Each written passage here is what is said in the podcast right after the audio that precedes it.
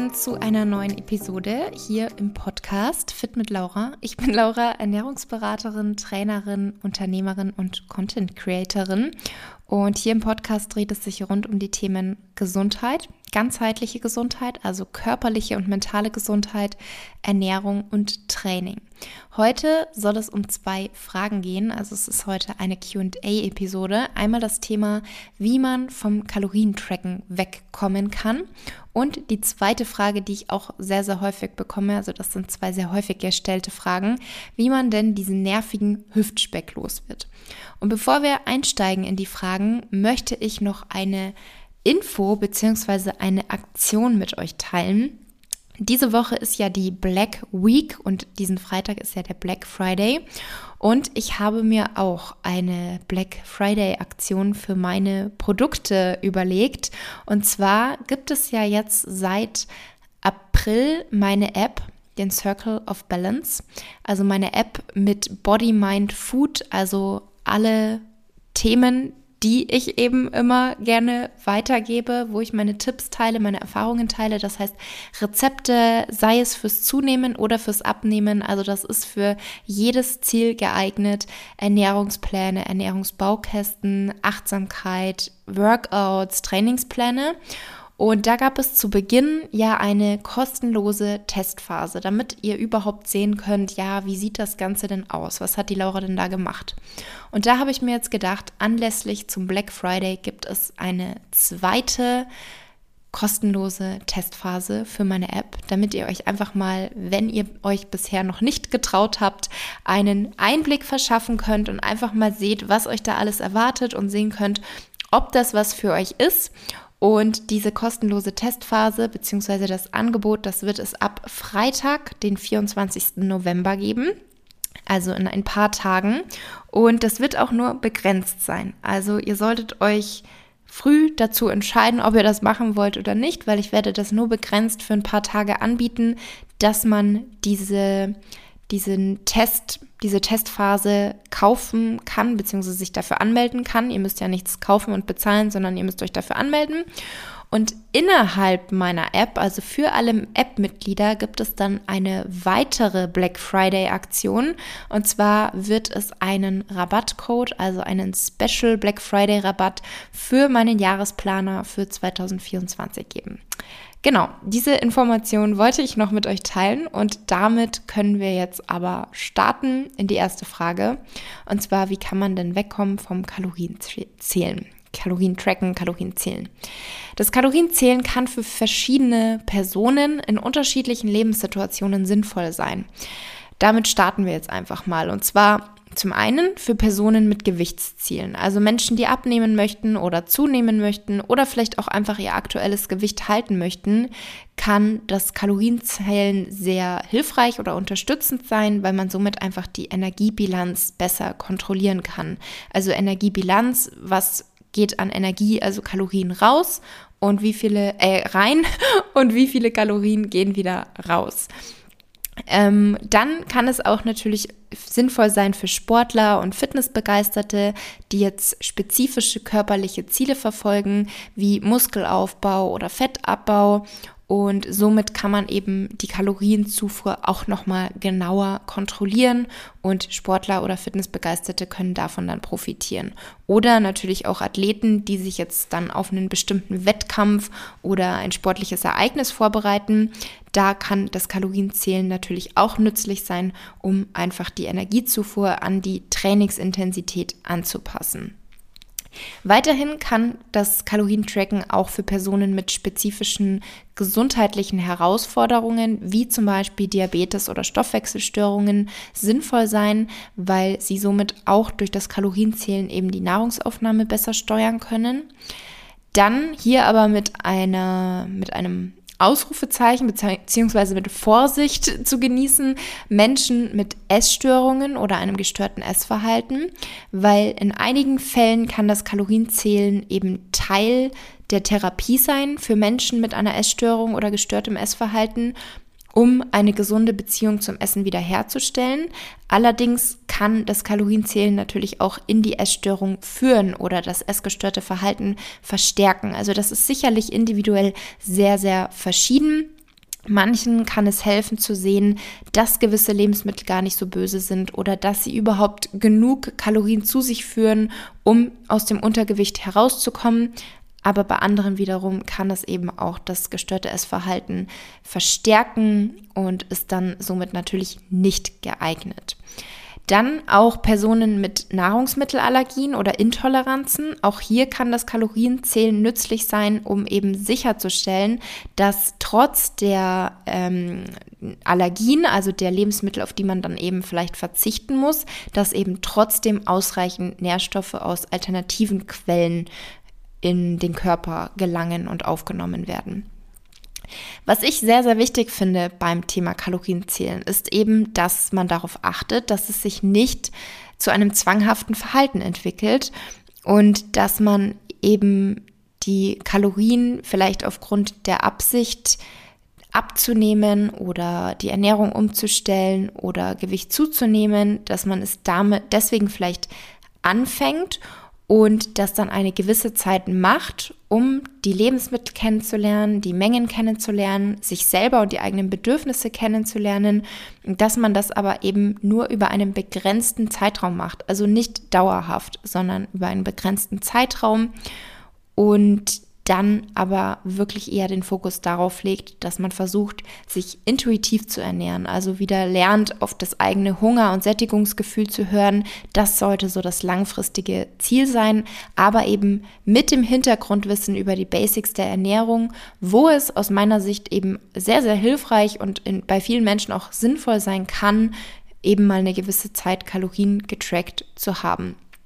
Aber es kann eben auch zwanghaft werden und dann eben auch so, dass man nicht einfach sagen kann, okay, das tut mir nicht mehr gut, ich sollte aufhören, sondern dass es eben sehr, sehr schwierig dann sein kann, damit aufzuhören. Also dass man eben nicht so einfach von heute auf morgen sagt, oh, ich höre jetzt auf, sondern es ist dann eben wirklich ein Zwang oder auch eine Art Sucht geworden, dass man das Bedürfnis hat, man muss ständig die Kalorien zählen, man braucht diese Kontrolle und das kann dann natürlich einen starken negativen Einfluss haben auf das tägliche Leben und die psychische Gesundheit und generell einfach auf das Verhältnis zum Essen.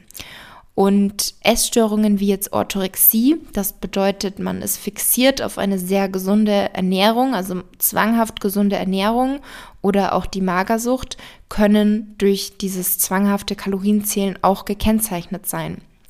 Und andere Anzeichen dafür, dass das Kalorienzählen eben vielleicht zu einem Problem geworden sein könnte, sind zum Beispiel eine starke Angst oder auch Schuldgefühle, also ein schlechtes Gewissen, in Verbindung mit dem Essen oder dem Überschreiten bestimmter Kaloriengrenzen.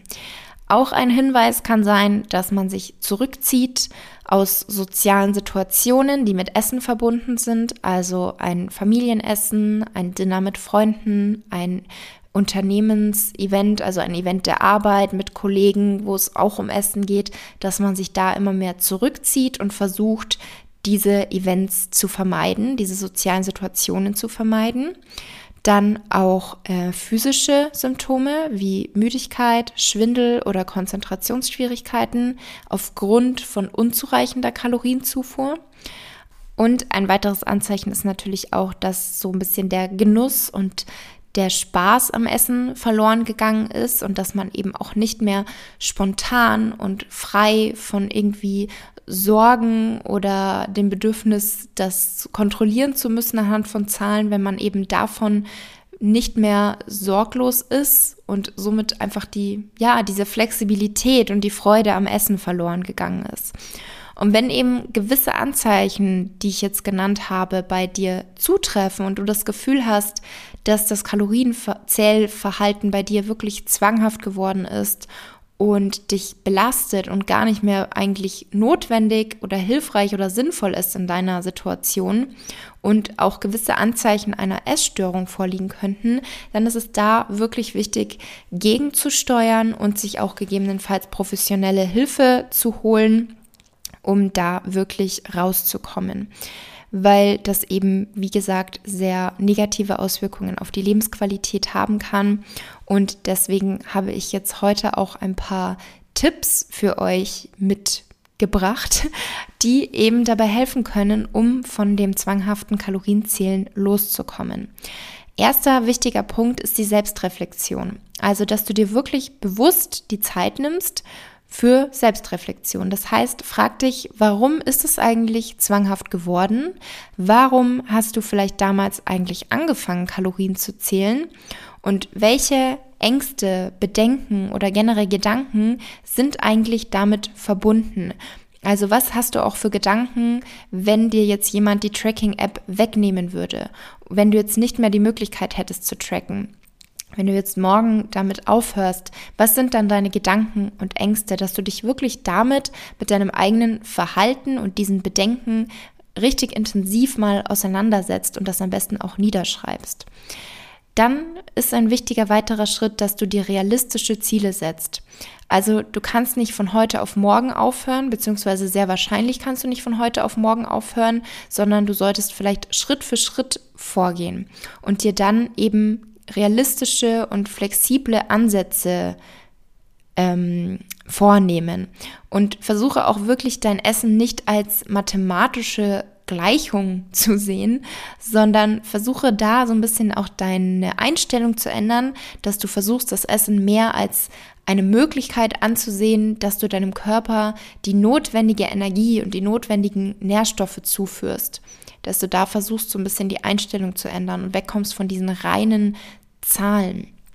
Und im gleichen Zuge kannst du dann natürlich üben, dass du dich mehr an die intuitive Ernährung herantastest. Und zwar, dass du auf Hunger- und Sättigungssignale hörst und versuchst, auf den Körper zu hören, um eben wirklich festzustellen, was und wie viel benötigt er eigentlich. Also, dass du davon wegkommst zu essen, weil es jetzt eine bestimmte Uhrzeit ist oder weil noch ein bestimmtes Kalorienziel offen ist, oder dass du aufhörst zu essen, nur weil die Tracking-App sagt, du bist jetzt du, oder es muss jetzt Schluss sein, weil das Kalorienziel ist erreicht, sondern versuche da immer mehr dich von zu lösen und mehr auf den eigenen Körper zu hören, weil es ist auch ganz normal, dass man an einem Tag mehr isst als am anderen. Wenn man wirklich versucht, mit dem Körper zu arbeiten und möglichst intuitiv zu essen, dann pendelt sich das auch mit der Zeit ein, weil ich esse sehr, sehr sicher nicht jeden Tag die gleiche Kalorienzahl, sondern ich esse mal mehr, mal weniger. Der Hunger pendelt sich dann von alleine ein, sodass ich jetzt seit schon zwei Jahren, glaube ich, mein Gewicht halte ohne dass ich Kalorien zähle und ohne dass ich auf irgendwas verzichte. Und ich finde wichtig beim Thema Kalorien zählen, man muss auch so ein bisschen seinen eigenen Weg eben finden. Also zum einen wirklich realistische Ziele setzen, wann ihr aufhören möchtet, also wie ihr davon loskommen möchtet und das dann eben in Schritten, die für euch vielleicht gut umsetzbar sind, umzusetzen. Also, dass ihr zum Beispiel sagt, an einem Tag tracke ich, am anderen Tag tracke ich nicht oder die eine Mahlzeit tracke ich, die andere nicht. Also, dass man das quasi versucht, von Tag, von Tag zu Tag im Laufe der Zeit zu reduzieren, zu minimieren, dieses, dieses Bedürfnis der Kontrolle mit Zahlen. Was ich auch hilfreich finde, ist neue Lebensmittel zu integrieren, weil häufig ist es auch so beim Thema Kalorienzählen. Also habe ich die Erfahrung auch von meinen Mädels im Online-Kurs, dass täglich getrackt wird, obwohl die Mahlzeiten sehr, sehr ähnlich immer aussehen.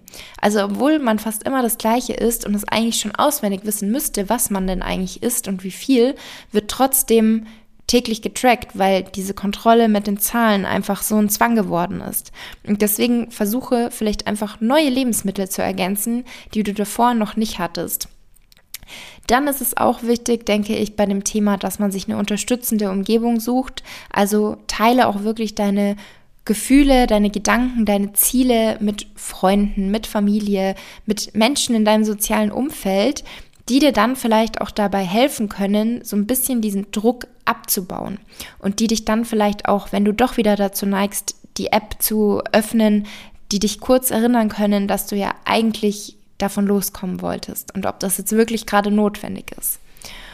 Und dann ja, habe ich schon gesagt, verschiebe den Fokus so ein bisschen von den reinen Zahlen auf deine Gesundheit und auf dein Wohlbefinden.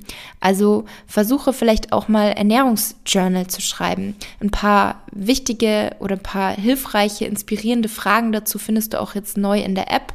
Da haben wir jetzt ein Ernährungsjournal für den November mit ein paar Fragen, um einfach nochmal achtsamer beim Essverhalten zu sein, damit du dich eben wirklich mehr darauf konzentrierst, wie sich vielleicht bestimmte Lebensmittel auf deine Energie und Stimmung auswirken oder eben auch andere Punkte, dass du versuchst, da wirklich mehr den Fokus drauf zu legen. Und dann zwei letzte wichtige Punkte, auch bei dem Thema einmal Achtsamkeit und Meditation, weil dir das einfach helfen kann, dich nochmal besser mit deinem Körper und deinen Emotionen zu verbinden und dir dann eben wirklich auch helfen kann, dieses zwanghafte Verhalten einmal zu erkennen und dann aber auch zu durchbrechen. Und dann ist es natürlich auch ganz wichtig, dass du Geduld hast, weil dieser Prozess erfordert natürlich Zeit und Geduld, dass du da von diesem zwanghaften Kalorienzählen loskommst. Das heißt, sei wirklich geduldig mit dir selbst. Und dann habe ich noch zwei letzte Tipps für dich, die du eben auch in der App findest. Und da nochmal der Reminder, es gibt bald die Black Friday-Aktion mit der kostenlosen Testphase. Ähm, einmal ist es eine Handguide-Methode, die eben dabei helfen kann, ohne Zahlen einen Überblick über Portionen zu haben. Weil natürlich möchte ich nicht abstreiten, dass es wichtig ist, eine gewisse Kontrolle und einen Überblick über Portionen zu haben. Gerade weil wir so ein Übermaß an Lebensmitteln, ein Übermaß an Angeboten haben. Deswegen sage ich auch immer, ich persönlich finde es wichtig, dass man ein Basiswissen über Ernährung hat, dass man einen Überblick über seine Kalorienzufuhr hat, dass man vielleicht auch mal Kalorien gezählt hat, weil das einem sehr dabei hilft, aber es sollte halt nicht dauerhaft sein. Und diese Handguide-Methode, die ist eben sehr, sehr sinnvoll für alle, die vielleicht auch lernen wollen, richtig zu portionieren, aber keine Lust haben auf Kalorienzählen oder für die, die eben wegkommen wollen von diesen Zahlen, von diesem Zwang und dennoch eine gewisse ähm, Hilfestellung suchen. Und das Zweite, was wir auch in der App haben, ist eine visuelle Ansicht über Kalorien und über Mengen, wo man vielleicht auch noch mal so ein bisschen Unterstützung findet, ohne dass es eben dieses zwanghafte Kalorienzählen geht. Genau. Und damit kommen wir dann zu der zweiten Frage, die ich hier heute mitgebracht habe. Und zwar ist das eine, die ich auch sehr häufig bekomme. Wie werde ich denn diesen nervigen Hüftspeck los? Und ich kann euch schon mal gleich zu Beginn sagen, es gibt keine Wunderübung, es gibt keine Wunderpille, es gibt keine Wunderpulver und keine Wunderernährungsform sondern wichtig ist hier der ganzheitliche Ansatz, also eine gesunde, ausgewogene Ernährung, regelmäßige körperliche Aktivität und möglicherweise eben auch Änderungen im Lebensstil. Und das dabei Wichtigste ist die Kontinuität, also wirklich dran zu bleiben. Einmal die ausgewogene gesunde Ernährung mit viel Gemüse, mit Obst, mit mageren Eiweißquellen bzw. vollwertigen Eiweißquellen, möglichst pflanzenbasiert, Vollkornprodukten, Hülsenfrüchte, Nüsse, Kerne und Ihr wisst, meine Einstellung ist, Balance is the key. Das bedeutet, es muss nicht alles zu 100% clean sein, sondern die Balance ist entscheidend. Die Menge, also die Dosis macht das Gift.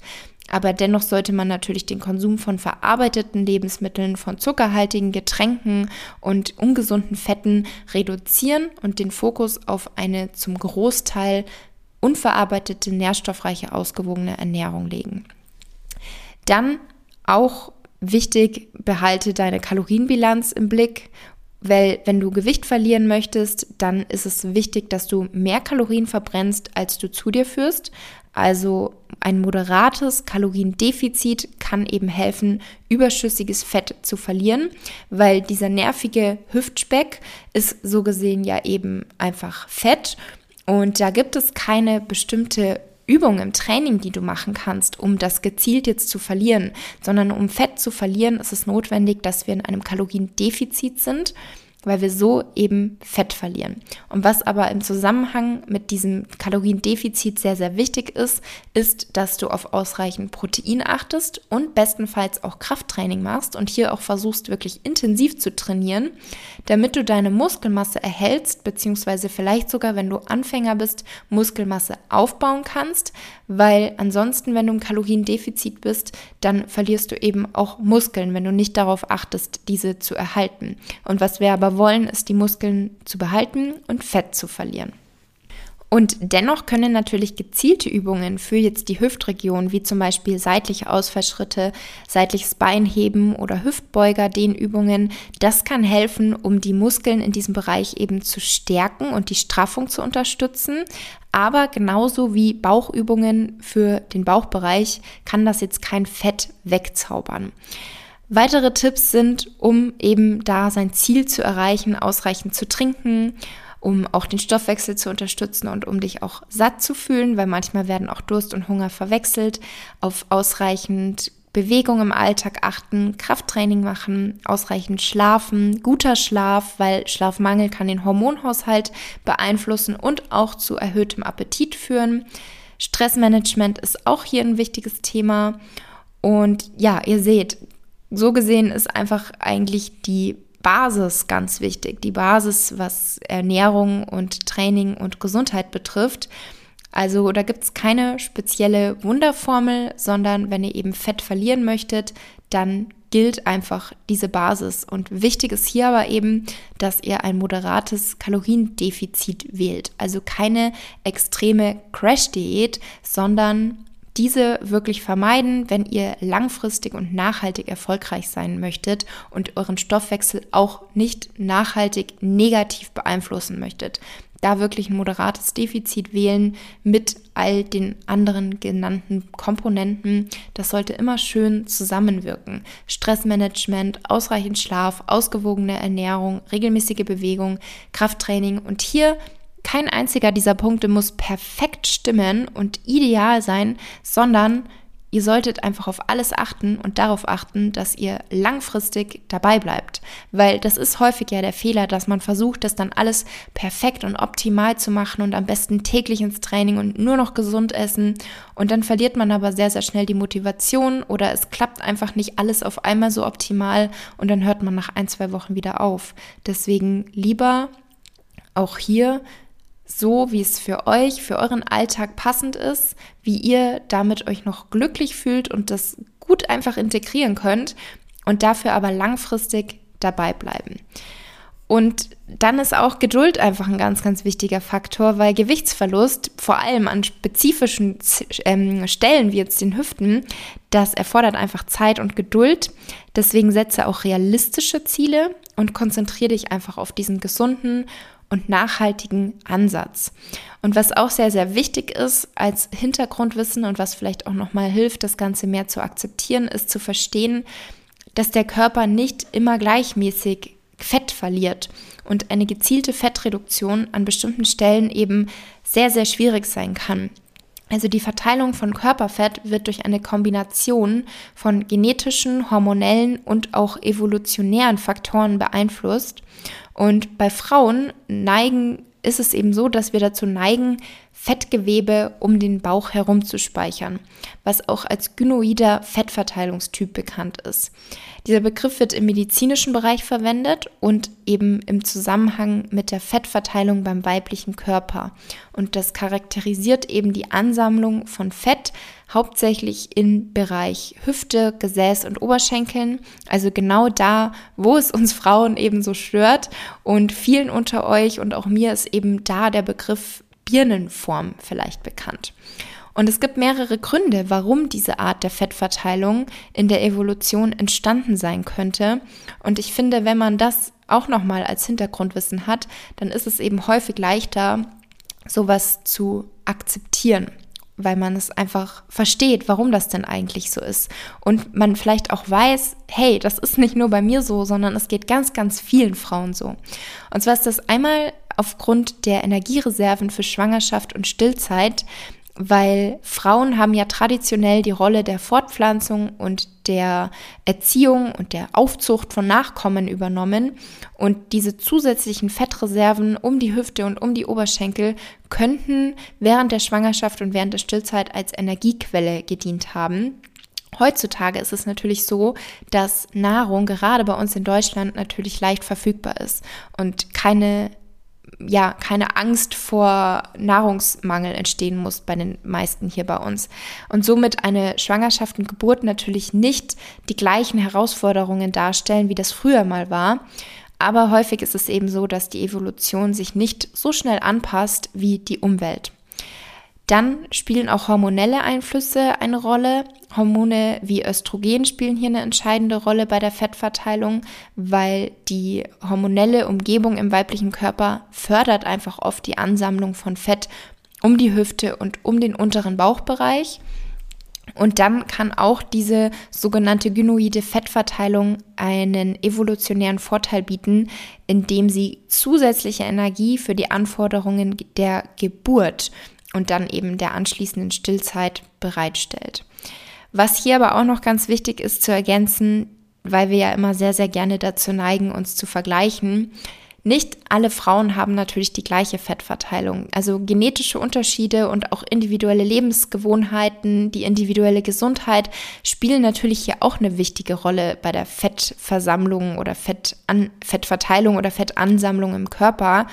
Und letztendlich bringt es da einfach gar nichts, sich mit anderen zu vergleichen, weil jeder Körper ist einfach individuell, aber jede von uns kann versuchen, das Beste aus der eigenen Situation zu machen.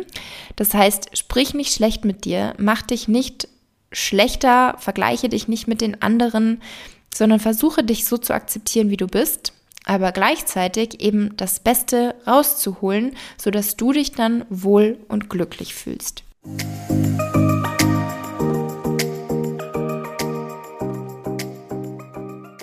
Vielen Dank, dass du dir die Zeit genommen hast für diese Podcast-Episode. Ich hoffe, du konntest etwas für dich mitnehmen. Wenn sie dir gefallen hat, dann teile sie gerne mit Freunden, Bekannten und deiner Familie, die ebenfalls von den Informationen und Tipps profitieren könnten. Über eine Bewertung und einen Kommentar bei Spotify oder Apple Podcasts würde ich mich riesig freuen. Das wäre für meinen Podcast und für mich eine tolle Unterstützung. Ich wünsche dir jetzt noch eine wundervolle Restwoche und wir hören hören uns wie gewohnt nächsten Montag wieder.